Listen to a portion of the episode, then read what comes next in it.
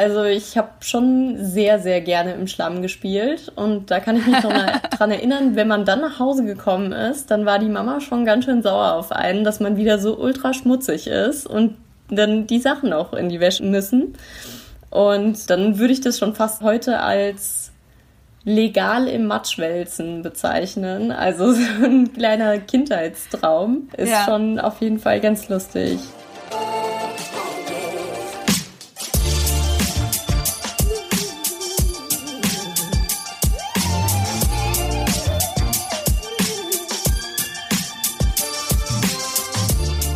Herzlich willkommen zu einer neuen Folge des Achilles Running Podcasts. Mein Name ist Frank Jung und schön, dass ihr wieder dabei seid.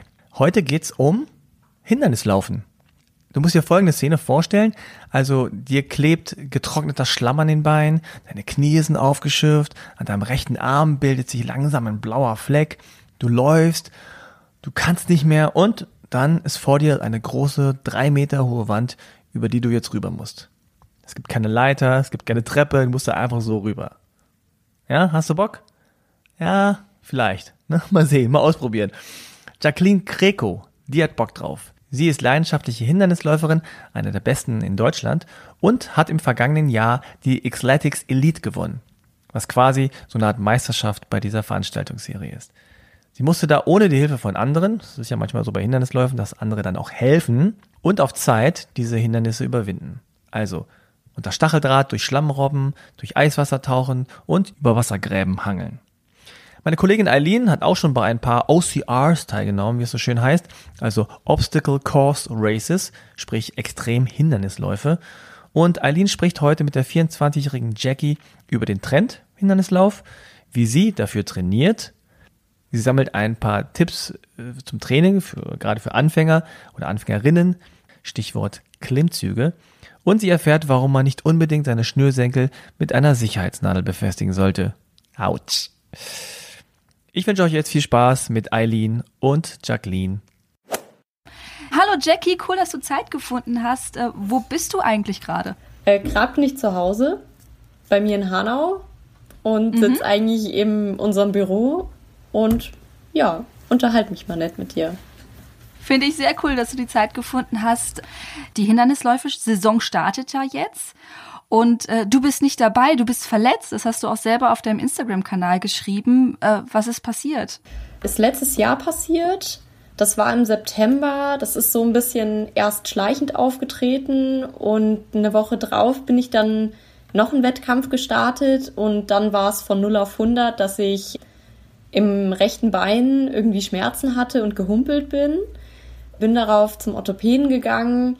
Der meinte aber, dass es eine Knochenhautentzündung wäre, mm. was für mich schon irgendwie da ein bisschen unerklärlich war, weil es wirklich nur rechts war. Und ähm, ja, dann bin ich zu einem anderen Orthopäden gegangen, weil ich es nochmal checken wollte äh, immer eine Zweitmeinung irgendwie einholen und die meinte aber tatsächlich auch, es sei ja nur eine Knochenhautentzündung. Also beide wollten mich nicht ins MRT äh, schicken, um das mal checken zu lassen. Und ich habe dann gesagt, naja gut, ähm, wenn zwei das sagen, dann wird das schon so sein. Bin dann tatsächlich auch mit den Beinen ein paar Wettkämpfe gelaufen, was nicht sehr vernünftig war. Und ähm, habe dann gesagt, nach der Saison also die ging ja nur bis Oktober für mich. Nach der WM ja. war dann äh, Pause, erstmal ein bisschen Off-Season und habe dann gesagt, ich lasse das erstmal ein bisschen dann eben regenerieren, komplett. Also dann wirklich auch Pause gemacht und ähm, nicht intensives Training, das Bein nicht belastet. Und bin dann Ende Februar, habe dann da die ersten Laufversuche wieder gestartet und habe dann schon nach den ersten drei Laufeinheiten gemerkt, uiuiui, der Schmerz ist von 0 auf 100 eben wieder da. Bin dann zum anderen Orthopäden gegangen, der mich dann sofort ins MRT geschickt hatte. Und da kam dann eben raus, dass es doch ein Ermüdungsbruch gewesen ist. Ach du Scheibenkleister. Ja, der jetzt leider eben noch ein bisschen braucht, bis er komplett ausgeheilt ist. Also da muss ich mich leider noch gedulden, auch wenn da Geduld zeigen nicht meine Stärke ist, weil ich würde am liebsten 100% wieder trainieren gerade und muss mich noch ein bisschen zurückhalten. Kann ich sehr gut nachvollziehen. Ich glaube, die meisten Leute, die sportlich aktiv sind oder äh, laufen, vor allem, sind total ungeduldig. Ne? Da ist ja schon die kleinste Erkältung. Oh nein, eine Woche nicht laufen. Und wenn es bei genau. dir jetzt schon seit genau. mehreren Wochen ist, das ist schon, ähm, ja, ich fühle mit dir. Auch wenn ich sowas krasses noch nicht hatte, aber ich fühle mit dir. Kommen wir doch mal gern, wenn wir eh gerade schon vom Laufen sprechen. Ich habe gelesen, dass du in deinem Gap hier, also in deinem Highschool-Jahr, ähm, erst mit dem mhm. Laufen angefangen hast. Ne? Wie, wie kam das? Genau, da war ich äh, 17 und habe im Alter von 17 Jahren ähm, nach der 10. Klasse ein Austauschjahr gemacht in Amerika und habe halt gesagt, da in Amerika ähm, Sport da so groß geschrieben wird, ich will auch unbedingt in ein Sportteam.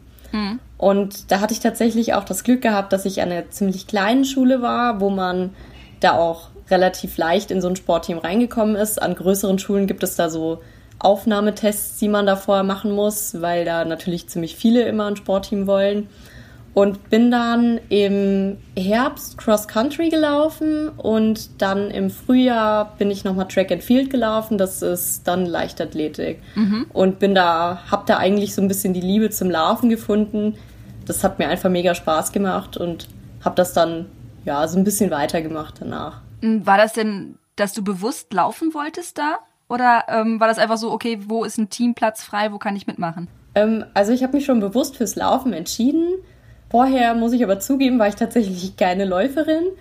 Es war so, dass ich ab und zu vielleicht mal eine Runde joggen gegangen bin, aber ich war auch nie vorher irgendwie in einem Leichtathletikverein mhm. oder war regelmäßig laufen, sondern einfach, weil ich gesagt habe, naja, Laufen ist so ein Sport, den finde ich eigentlich ganz cool. Und wenn man da zusammen auch so im Team trainieren kann, finde ich das irgendwie eine coole Sache und ich würde das gerne mal ausprobieren und das hat mir tatsächlich dann auch Spaß gemacht. Hat sich dann bestätigt. Kannst du dich noch an den Moment erinnern, als du gesagt hast, boah geil, Laufen ist was für mich? Ja. Wie war der? Also ähm, es war schon ziemlich cool, weil man sieht, dass man vielleicht schon so ein kleines Grundtalent vielleicht auch mitbringt. Und das motiviert dann, wenn man sieht, hey, irgendwie liegt mir das auch. Das motiviert dann natürlich nochmal da auch dran zu bleiben und da auch weiterzumachen. Und wie hast du dann in Deutschland weitergemacht? Ich meine, du bist ja irgendwann wiedergekommen, das wär's ja nicht hier. Genau. Da muss ich sagen, ähm, also da hatte ich erst überlegt, auch in einen Verein zu gehen. Mhm. Dann dachte ich aber, hm, vielleicht wäre es doch nicht für mich, irgendwie regelmäßig im Verein zu trainieren. Ich weiß nicht, da habe ich irgendwie mit mir selber gehadert und bin dann aber just for fun immer so ein paar Volksläufe, so Stadtläufe irgendwie mitgelaufen, ja. die in der Umgebung waren. Alles, was ich so in der Umgebung finden konnte, bin ich dann irgendwie just for fun mitgelaufen, einfach so für mich selber, weil ich da einfach ja Spaß dran hatte, das auch so zu ja. machen. Und welche Distanzen waren das so? Alles so zwischen äh, fünf und zehn Kilometer, obwohl ich äh, lieber die fünf Kilometer am Anfang gelaufen bin als die zehn Kilometer. Also die zehn Kilometer kam dann erst, dass ich die 2016 so zu meiner Disziplin dann gemacht hatte. Ich habe ja gesehen, du bist ja auch sauschnell, ne? Also ich habe eine Bestzeit von dir gefunden. Du kannst gerne sagen, ob die noch aktuell ist. 41, 42 auf 10 Kilometer? Genau, ja, richtig. Also die Hammer. bin ich, äh, oh, ich hoffe, ich lüge jetzt nicht. Ich glaube, 2016 war das. Ja. Danach bin ich ja so ein bisschen abgedriftet und bin ja auf Zeit gar keine Wettkämpfe mehr so richtig gelaufen, also nur 10 Kilometer Wettkämpfe oder so. Deswegen kann ich da gar nicht mhm. sagen. Also aktuell durch die Verletzung gerade sowieso nicht, aber klar, ja, das ist so die Zeit. Ja, du bist abgedriftet und zwar in Richtung äh, Hindernisläufe, Extremhindernisläufe, sagt man ja auch. Wie kam das dazu? Also vom normalen Laufen geradeaus äh, über jetzt plötzlich äh, Unterstacheldraht, über Heuballen, über Wände. Das ist äh, schon ein gewisser Sprung. Ja.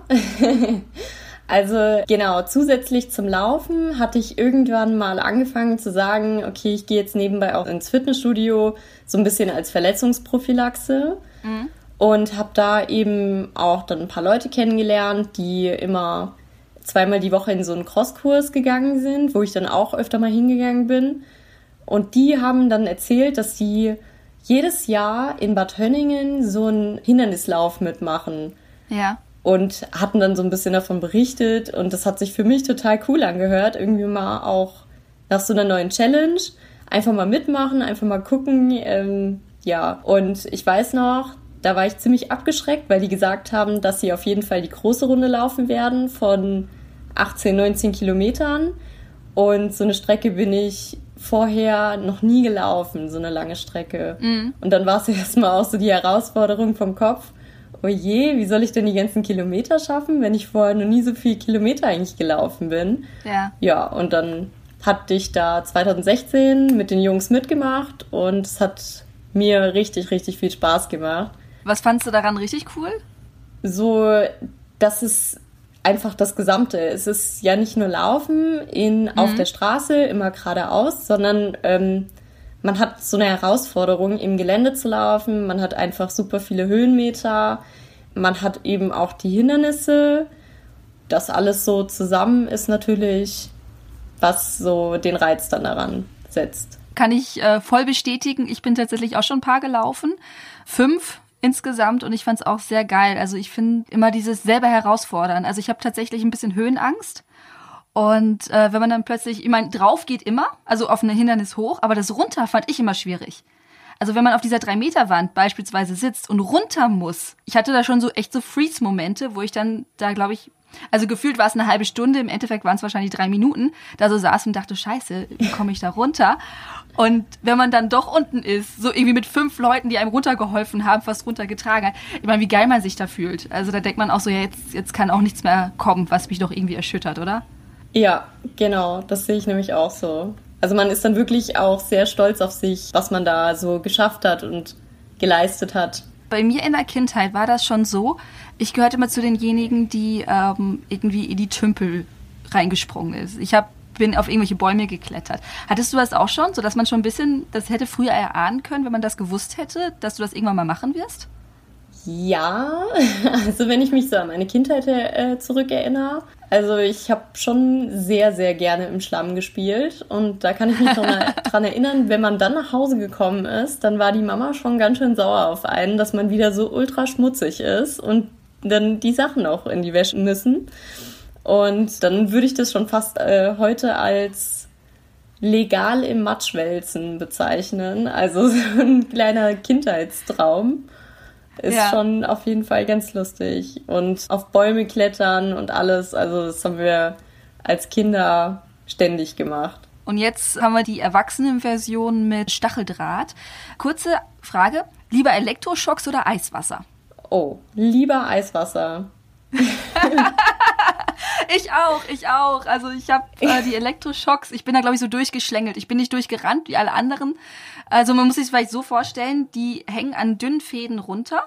Ne? Und dann muss man so durchlaufen, also man kann da durchlaufen, schnell laufen und kriegt dann halt von manchen, ich glaube nicht von allen, kriegt man so kleine Elektroschocks wie so Weidenzaunstärke. Wurde mir gesagt, ich habe keinen abgekriegt, weil ich habe äh, so ein bisschen Schlange gespielt, so dass ich keinen abkriege.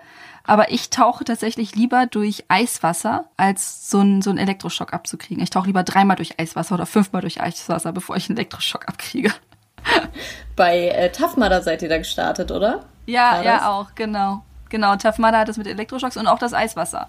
Xtetics genau. ja auch. Da bist du ja so ein bisschen zu Hause, ne? Da läufst du ja bei der Elite mit, also bei den ganz ganz krassen Leute, anderes kann ich nicht bezeichnen, bei den Maschinen. So sage ich immer ganz gerne, boah, das sind Maschinen, die da vorne laufen.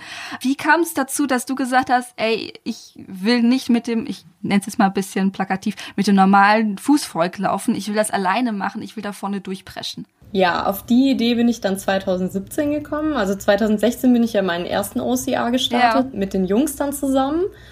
Und wir sind da auch relativ zügig durchgekommen und da dachte ich mir schon beim ersten OCA, Mensch, ich hätte ja irgendwie mal gerne Zeitmessung gehabt, nur mal um zu wissen, wie schnell ich da jetzt irgendwie durchgekommen bin.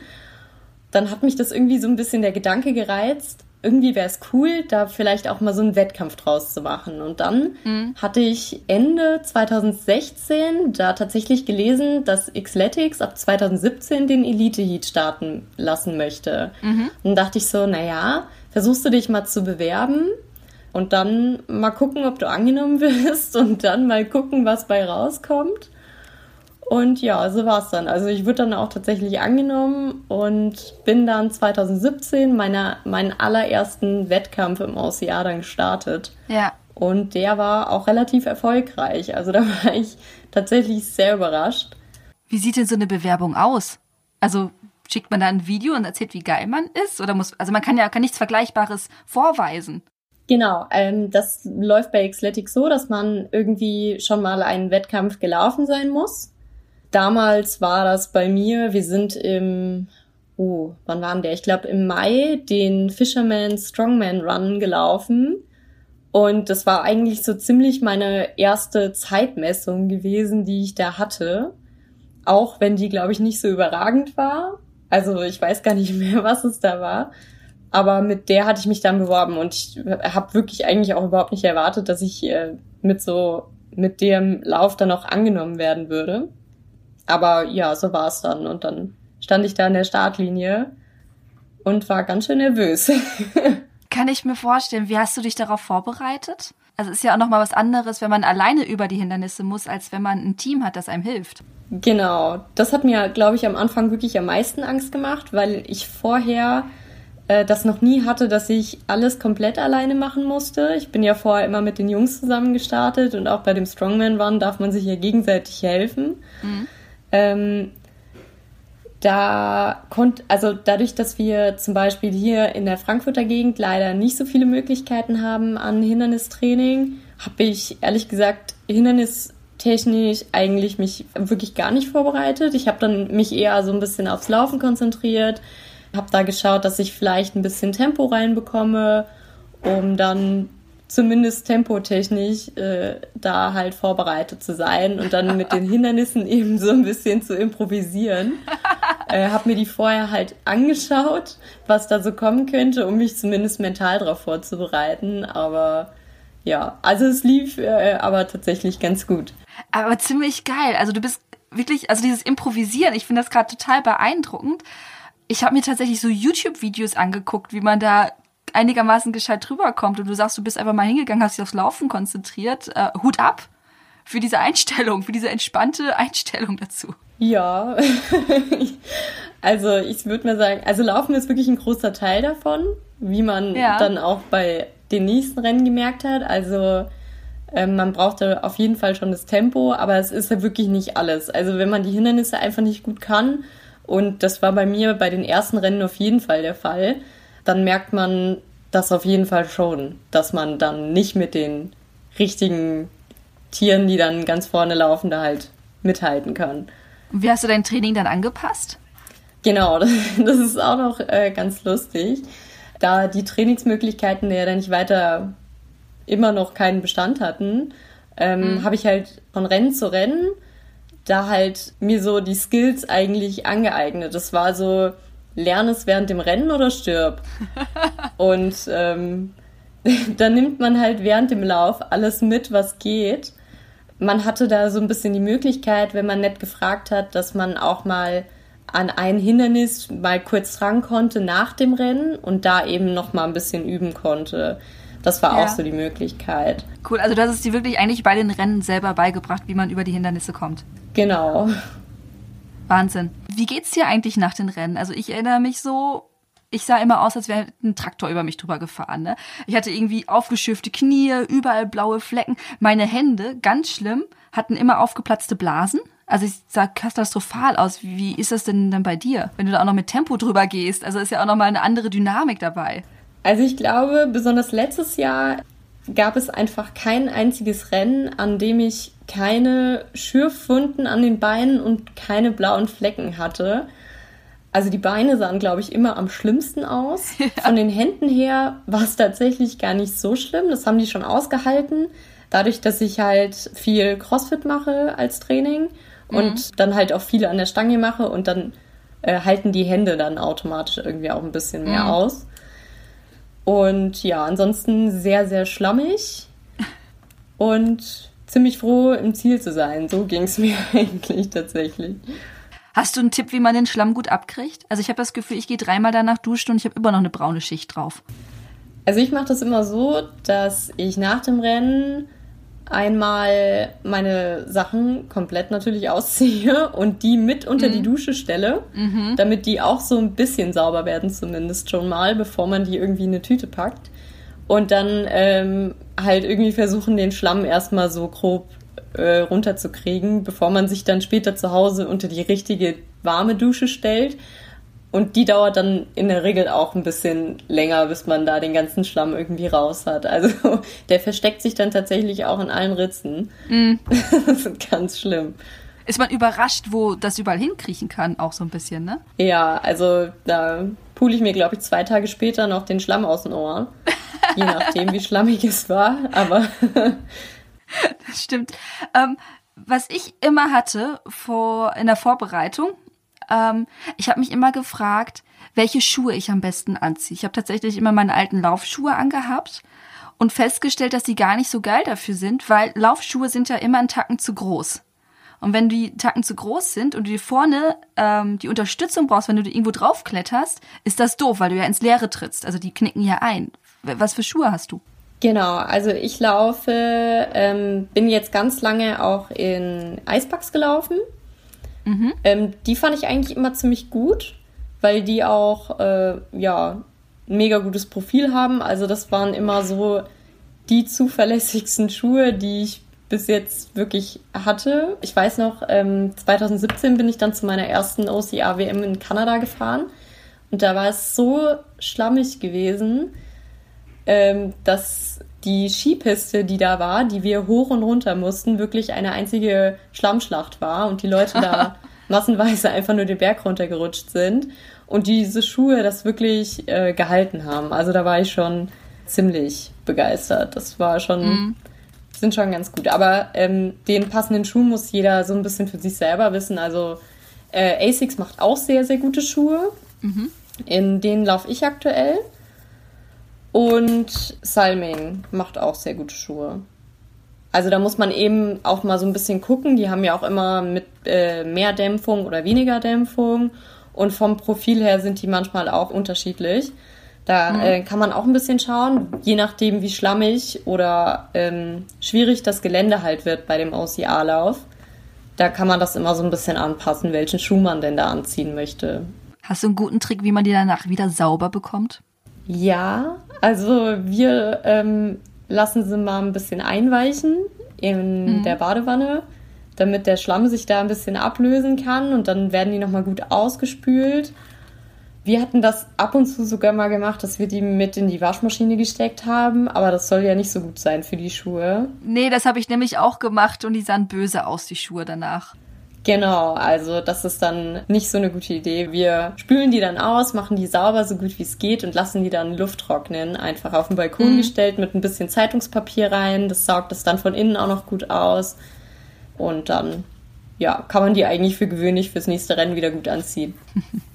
Was sind denn so Pannen, die dir schon mal passiert sind bei einem Hindernislauf? Uh. Ich glaube, da hatte ich bis jetzt tatsächlich immer richtig Glück gehabt. Ah, das Einzige, was vielleicht mal passiert ist, war im Dezember bin ich den Getting Tough mitgelaufen, 2017. Und da war es ja wirklich sehr, sehr kalt gewesen. Da kommt man ja mhm. irgendwann ähm, bei Kilometer 20 oder so äh, in das Schwimmbad, wo man eben unter diese Baumstämme durchtauchen muss, in vier Grad kaltem Wasser oder wie viel das oh, hat. schön. Und ähm, man spürt wirklich fast gar nichts mehr. Und dann kommt dieser letzte Kilometer, äh, wo dann ganz viele Hindernisse hintereinander sind. Und ich hatte damals bei meinen Eisbugs, weil die Schnürsenkel so lang waren, eine Sicherheitsnadel quasi in diese Schnürsenkel gesteckt und die hatte, diese Sicherheitsnadel hatte wirklich bei jedem Rennen bis jetzt gehalten, außer bei diesem Rennen. Und die hatte sich, diese Sicherheitsnadel, die dann aufgegangen ist, hatte sich während diese, diesem letzten Kilometer, nehme ich mal an, in meinen äh, Schuh gebohrt, also durch meinen Schuh mm. gebohrt, in meinen Fuß rein. Oh nein, und das oh hatte ich erst gemerkt, als ich den Schuh wieder ausgezogen hatte, äh, dass da irgendwie irgendein bisschen was wehgetan hatte und ich hatte dann nur ein kleines Loch gesehen und als mein Fuß nach zwei Stunden wieder aufgetaut war, ja. also ungefähr zwei Stunden, wir waren dann warm duschen und nachdem wir warm duschen waren, ähm, hat es dann auch angefangen, hat äh, ziemlich stark zu bluten. Ja. Und ja, das war so eine kleine Panne zumindest. Oh, das klingt schmerzhaft. Das klingt schmerzhaft. Besonders die Füße, die pochen. Also wenn sie kalt waren und warm werden, dann pochen die ja auch so, ne?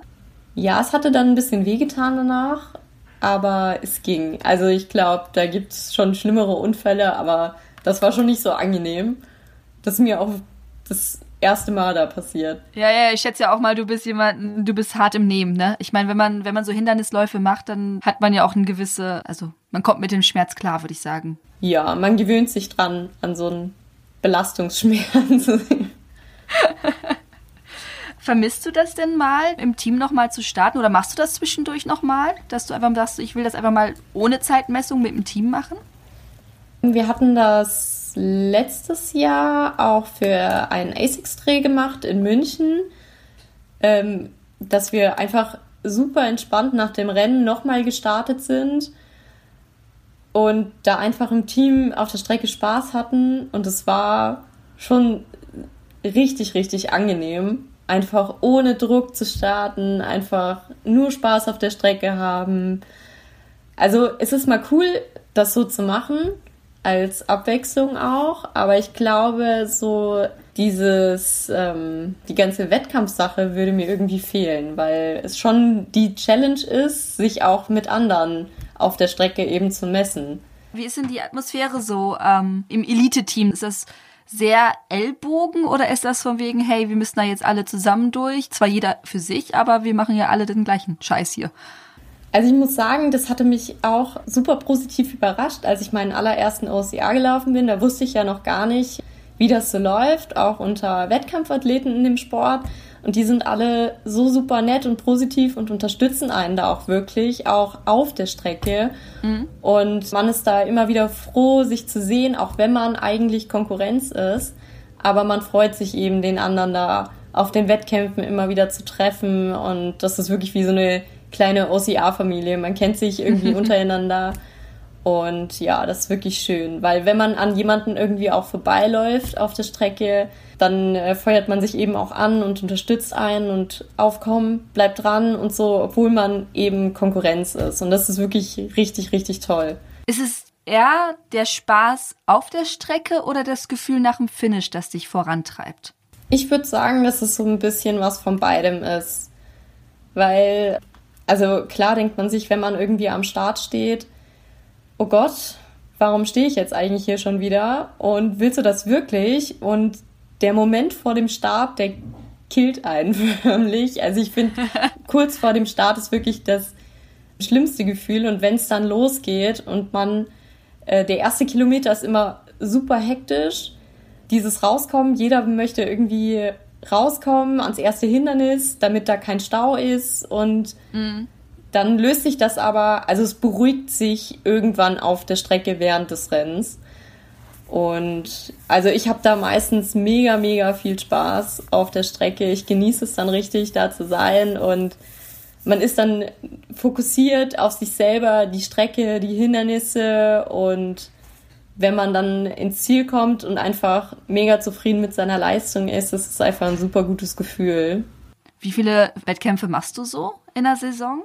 Ähm, das ist immer unterschiedlich. Also ich hatte genau 2017 bin ich fast nur Xletics gelaufen und 2000 mhm. ja gut 2018 letztes Jahr eigentlich auch ähm, mich auf die Xletics äh, Elite konzentriert gehabt mehr, mhm. aber auch einfach weil die Xletics Rennen sehr gelegen liegen, sag ich mal. Also die sind halt die meisten sind halt näher, sodass man eben nur so äh, anderthalb, zwei Stunden irgendwie auch mal fahren muss. Äh, bis halt auf Berlin, Tirol und München, das sind, glaube ich, die weitesten.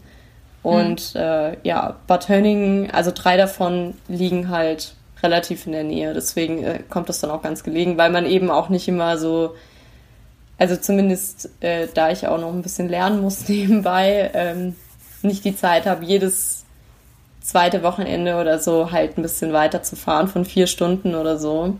Mhm. Genau, und dann schaue ich immer, wie äh, welches Rennen in der Nähe ist und wie es zeitlich eben passt. Und das sind dann meistens so, ich glaube, letztes Jahr war es wirklich relativ viel gewesen. Da bin ich, glaube ich, wo oh, ich hoffe, ich lüge jetzt nicht, so 14 Rennen gelaufen. Was war dein Liebling? Oh. Also ich habe ein paar wirklich Lieblingsrennen.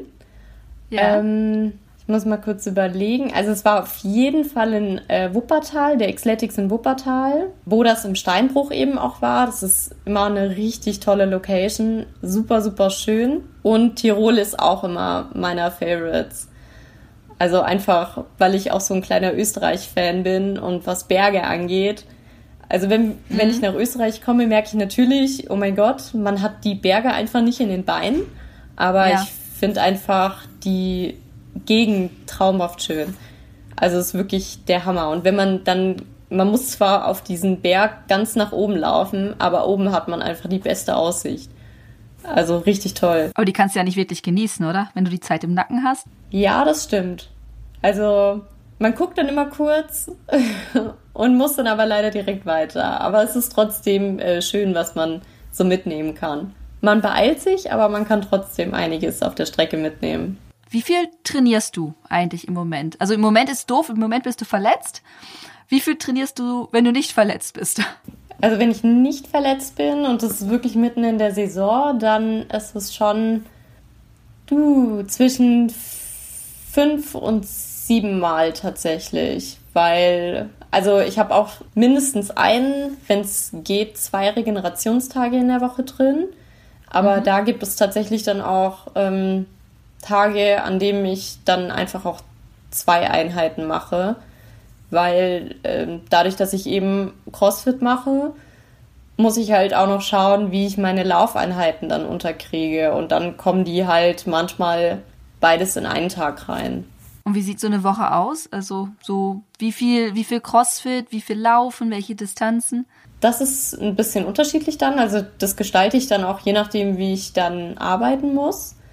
Aber für gewöhnlich sind es dann, äh, schaue ich dann, dass ich so zwei, dreimal die Woche eine Laufeinheit reinschiebe. Das ist dann einmal, dass ich Intervalle mache und einmal ein bisschen äh, schnellerem Lauf, der dann einfach auch ein bisschen länger ist. Also der so bis zwischen 10 und 14 Kilometer. Trainierst du dann alleine in der Gruppe? Das ist auch immer unterschiedlich. Also für gewöhnlich nehme ich dann gerne meinen Freund mit. Der ist auch mhm. Trainer, also der macht, äh, hat auch letztes Jahr mich da angefangen zu unterstützen mit meinem Lauftraining mhm. und äh, macht jetzt auch ähm, sein eigenes Personal Training äh, bald auf, äh, Iron Flex Fit. Schleichwerbung. Aber er macht das wirklich, wirklich toll. Also hat mich da so ein bisschen an die Hand genommen, eigentlich ähm, wegen den hessischen Polizeimeisterschaften, äh, mhm. die ich laufen wollte im Leichtathletik. Und äh, das hat sich halt besonders letztes Jahr super kombinieren lassen, da ich dann mit den OCA-Wettkämpfen und da den Laufwettkämpfen da halt äh, durch die Laufwettkämpfe eben das Tempo so reinbekommen konnte und das mhm. Training eben. Da haben wir eben auch äh, eher in der Gruppe trainiert und da merkt man auch schon, wenn man da eben mit anderen Leuten trainiert, das pusht einen eben auch nochmal mehr. Deswegen mache ich das besonders so, was Lauftraining angeht, eben auch gerne noch mit anderen, als das ja. ganz alleine zu machen. Ja, du bist ja da in besten Händen. Ne? Also ich meine, wenn dein Partner auch noch Ahnung von der Materie hat und auch noch weiß, so, hey, das musst du machen, das musst du machen, achte mal da drauf. Ich meine, geiler geht's ja kaum.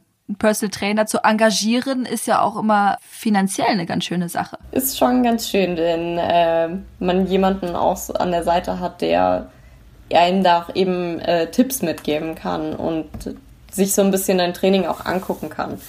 Weil ich selber bin ja jetzt kein Trainer oder so. Man äh, macht das ja dann immer so ein bisschen, man gestaltet sich da seinen eigenen Trainingsplan.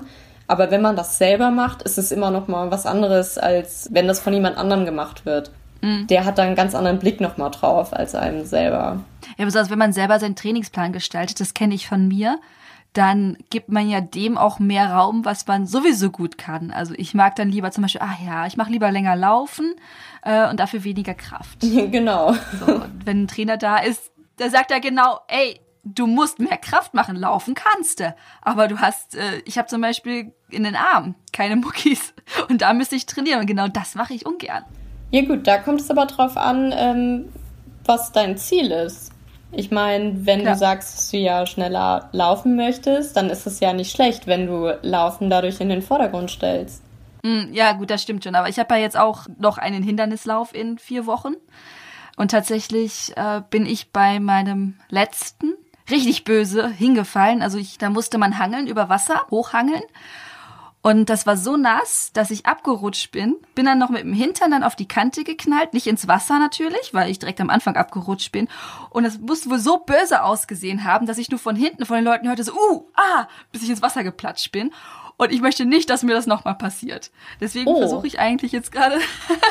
ja, okay. Wenn ja. du sagst, da liegt deine Schwäche, dann auf jeden Fall mehr Kraft machen, Griffkrafttraining, ja. Klimmzüge, alles was man da so machen ja, kann. Wenn man Klimmzüge kann, ich stehe ja noch dahinter, ich muss ja noch hochspringen und hab, äh, arbeite mit den Terrabändern. Ähm, hast du da einen Tipp, wie, wie ich noch jetzt schnell Kraft kriege in vier Wochen in den Händen? Geheimtipp? So ein Zaubertrank? Regelmäßig alle zwei Tage irgendwie Griffkrafttraining machen. Äh, lange an der Stange hängen hilft natürlich immer aber viele mhm. andere Sachen, die man auch an der Stange machen kann. Also da kannst du dich zum Beispiel dranhängen und äh, dann einfach mal die Griffe wechseln, also von Obergriff in den Untergriff einfach. Das ist was? Wie kannst du das bildlich erklären? Ich sehe dich ja nicht, wie kann man das jetzt erklären? Genau, also wenn man normale Klimmzüge macht, normalerweise, mhm. ähm, wenn man die nicht aus dem Bizeps rausmacht, die aus, wenn man ja. die aus dem Bizeps rausmacht, macht man die ja in, den, in dem Untergriff.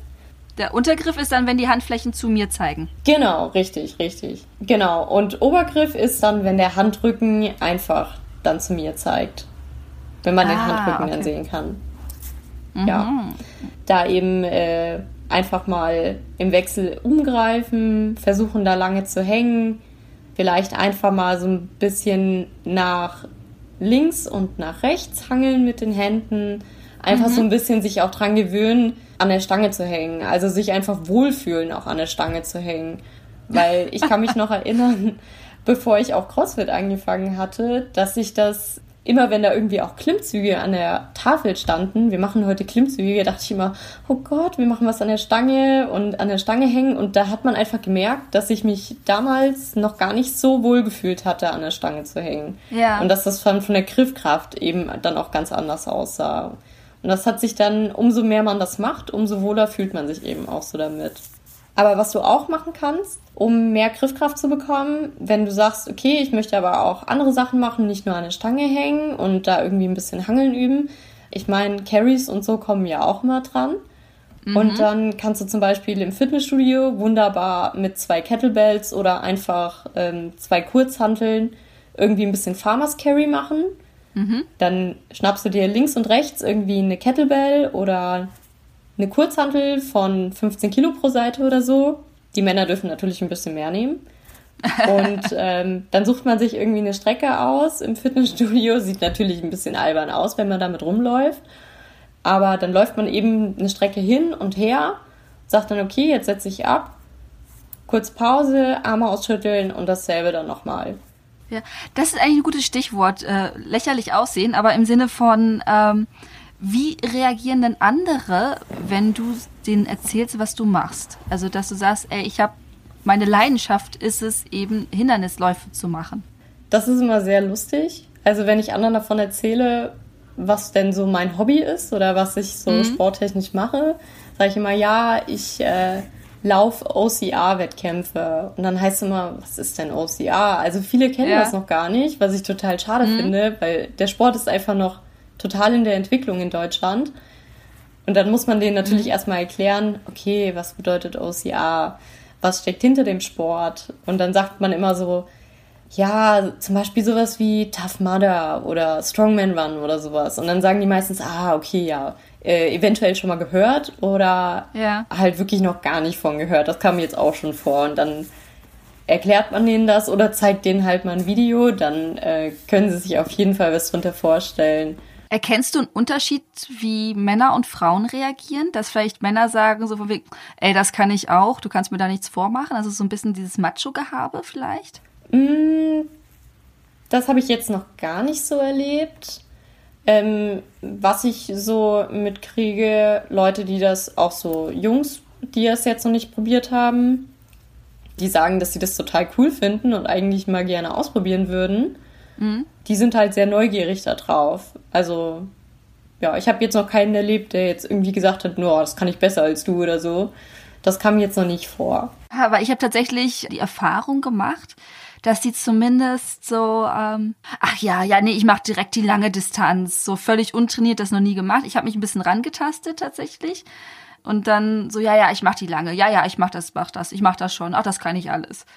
So, und das halt besonders Freundinnen, die gesagt haben, oh ja, ich hätte auch mal Interesse, aber bitte nur das ganz kurze. Also, dass die direkt so ein Understatement machen, so, nee, bitte ganz kurz, ganz, ganz, ganz sachte und ganz sanft bitte nur. Ja, das habe ich auch. Also, äh, besonders so in meiner Studiengruppe will ich immer Leute überreden, komm, wir machen mal zusammen irgendwie einen OCA-Lauf, wir können auch einfach in in einem Open Heat starten, ohne Zeitmessung, ohne alles. Und dann haben wir einfach zusammen ein bisschen Spaß auf der Strecke. Und dann sage ich, ja, aber dann machen wir schon die lange Distanz, so 18 Kilometer. Und dann sind äh, die Mädels vor allem dann auch erstmal abgeschreckt, so, nee, lass uns doch erstmal die 7 Kilometer oder die 13 machen. Mhm. Und wollen sich da, da merkt man schon, also die Mädels wollen sich da auf jeden Fall erstmal ein bisschen langsamer rantasten, während die Jungs da wirklich gar kein Problem damit haben, direkt auch mal auf die lange Distanz zu gehen. Auch wenn die wahrscheinlich äh, mega Respekt davor haben, aber das lassen sich die Männer, glaube ich, nicht nehmen. Hast du denn Bock da so ein bisschen, oder machst du ja eigentlich schon so ein bisschen missionarisch unterwegs zu sein, um einfach auch andere Frauen zu motivieren, daran teilzunehmen? Ja, also ich würde mich total freuen, wenn man noch mehr Frauen motivieren könnte, mhm. den Sport zu machen, weil das Frauenfeld in Deutschland ist noch ein bisschen Land unter zurzeit. Ja. Und ja, wir brauchen auf jeden Fall noch ein paar starke Mädels in dem Sport auf keinen Fall scheuen, das mal auszuprobieren. Also ich meine, es sind natürlich, die meisten Mädels streckt das natürlich erstmal ab, weil ähm, man da wirklich alles mitbringen muss. Dann braucht man wirklich äh, im Oberkörper auch Kraft. Mhm. Und ich glaube, das ist so was, was viele Mädels einfach dann noch äh, erstmal abschreckt. Aber das ist wirklich kein Problem. Das sind Sachen, die kann man wirklich trainieren und da braucht man echt gar keine Angst davor zu haben. Also was sind jetzt so deine Tipps, wenn man sagt, okay, ich möchte es jetzt mal ausprobieren, aber wie gehe ich daran? Was sind so die ersten, weiß nicht, fünf Sachen oder zehn Sachen, wo du sagst, okay, das und das und das solltest du vielleicht machen, um einigermaßen heil da durchzukommen und auch Spaß dran zu haben? Genau, also ähm, zuerst mal würde ich auf jeden Fall nicht untrainiert an den Lauf rangehen, einfach um auch Verletzungen vorzubeugen. Also die Chance, sich zu verletzen, ist halt wirklich äh, viel, viel höher, wenn man untrainiert in so einen Lauf reingeht. Deswegen würde ich äh, immer schauen. Also die Läufe sind immer günstiger, wenn man sich frühzeitig dafür anmeldet. Also da kann man auch gut Geld sparen. Und wenn man sich dann entscheidet, sich für diesen Lauf anzumelden, kann man ja sagen, okay, jetzt habe ich mich angemeldet. Das sollte ja auch so eine Motivation geben, äh, regelmäßig äh, zu trainieren für diesen Lauf. Und dann kann man eben mal gucken, okay, ich mache jetzt zum Beispiel zweimal die Woche Lauftraining und wenn es geht, eins bis zweimal die Woche irgendwie so ein Krafttraining. Und dieses Krafttraining, was ich eben auch immer äh, super finde, ist nicht einfach nur ein Krafttraining draus zu machen, wie man das zum Beispiel, also so ein Krafttrainingsplan, man geht ins Fitnessstudio, hat einen Krafttrainingsplan und macht dann halt ein paar Übungen, dann immer zwei Minuten Pause, sondern eher so ein bisschen Richtung CrossFit, was man vielleicht oder eher äh, Freeletics, was man von Freeletics eben kennt. Zum Beispiel irgendwie so ein Zirkelmäßig was machen. Äh, zum Beispiel, ich mache jetzt 20 Minuten as many rounds as possible. Das nennt man M-Rap abgekürzt. Einfach mhm. so viele Runden wie möglich mit äh, 10 Burpees zum Beispiel, 10 Liegestütze, 10 Klimmzüge. Und dann ist es überhaupt nicht schlimm, wenn man zum Beispiel jetzt auch noch keine Liegestütze oder noch keine Klimmzüge kann, dann kann man einfach sagen, okay, ich scale mir das so runter, dass ich das hinkriege. Ähm, mhm. Da macht man zum Beispiel dann einfach Frauenliegestütze auf den Knien. Und wenn man eben noch keine Klimmzüge richtig kann, macht man die eben entweder Negativ-Klimmzüge, das heißt, man springt nach oben und lässt mhm. sich so langsam wie es geht nach unten runter. Oder okay. man macht die eben mit einem äh, Band, dass das Band eben mhm. Unterstützung gibt. Oder im Fitnessstudio gibt es ja auch immer diese Maschinen. Obwohl das natürlich dann ein bisschen doof ist, wenn man dann seine Burpees neben der Maschine macht und die Maschine dann so lange blockiert. Das ist dann im Fitnessstudio nicht so, so. nicht so gern gesehen zumindest. Genau, so was könnte man zum Beispiel machen und oder eben dann äh, dazu noch Hamas Carry oder so mit einbauen, dass man eben auch auf so einem High-Intensity-Level da auch trainiert.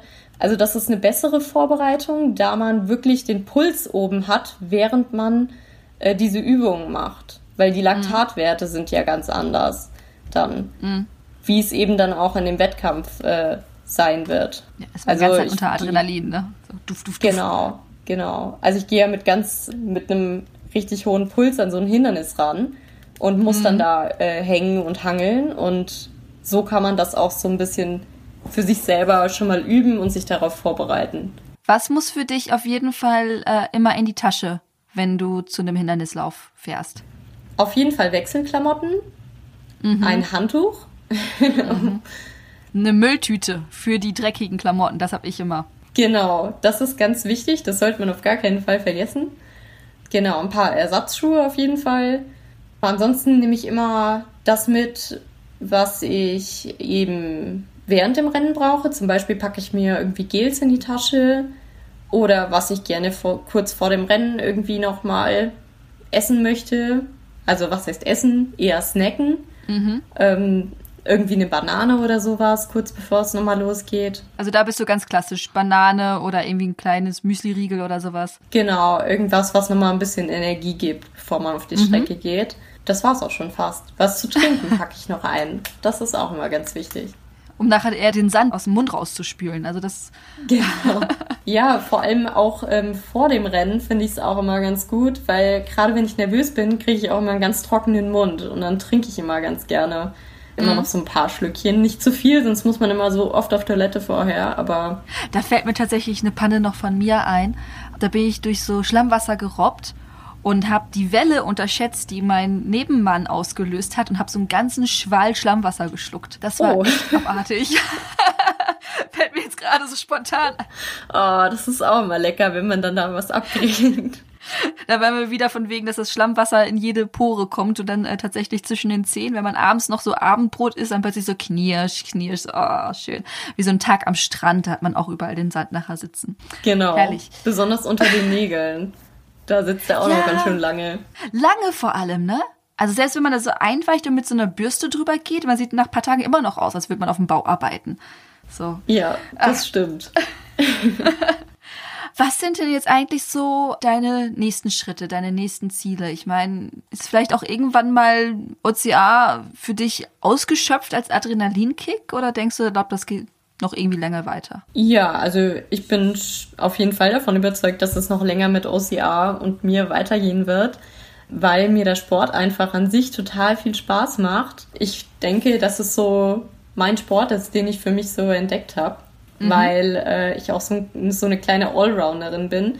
Also ich kann nicht so richtig, sondern eher alles so ein bisschen. Und deswegen ist der Sport einfach gut für mich weil das dann so eine Stärke für mich aus, äh, ja, ich dann diese Karte ausspielen kann, die in dem Sport Ja. einfach perfekt ist. Und ansonsten eben als Training äh, CrossFit weitermachen, weil das auch ist, ähm, wo ich denke, dass das gerade so für die Läufer auch eine perfekte Vorbereitung ist und ich mega Spaß habe an dem Sport noch. Ziel ist jetzt erstmal wieder fit zu werden und dann auch wieder Klar. Lauftraining starten zu können. Aber was auch nicht uninteressant für mich ist, mein Freund macht auch Triathlon und dann hat er mich Ja. jetzt so ein bisschen angestüpst damit. Ja. Äh, und eigentlich wollten wir dieses Jahr im Juni einen Ironman 73 zusammen starten. Das ist die Halbdistanz vom Ironman. Okay, cool. Ja, was leider wir aber absagen mussten, da Ah, ich ja, meine Verletzung leider noch auskurieren Ja. muss. Aber aufgeschoben ist nicht aufgehoben und ähm, wir werden auf jeden Fall das noch in Angriff nehmen, sobald ich wieder fit bin und da auch mal Ja. einen Ironman zusammen machen. Also so ein bisschen Triathlon nebenbei vielleicht reizt mich auch ein bisschen.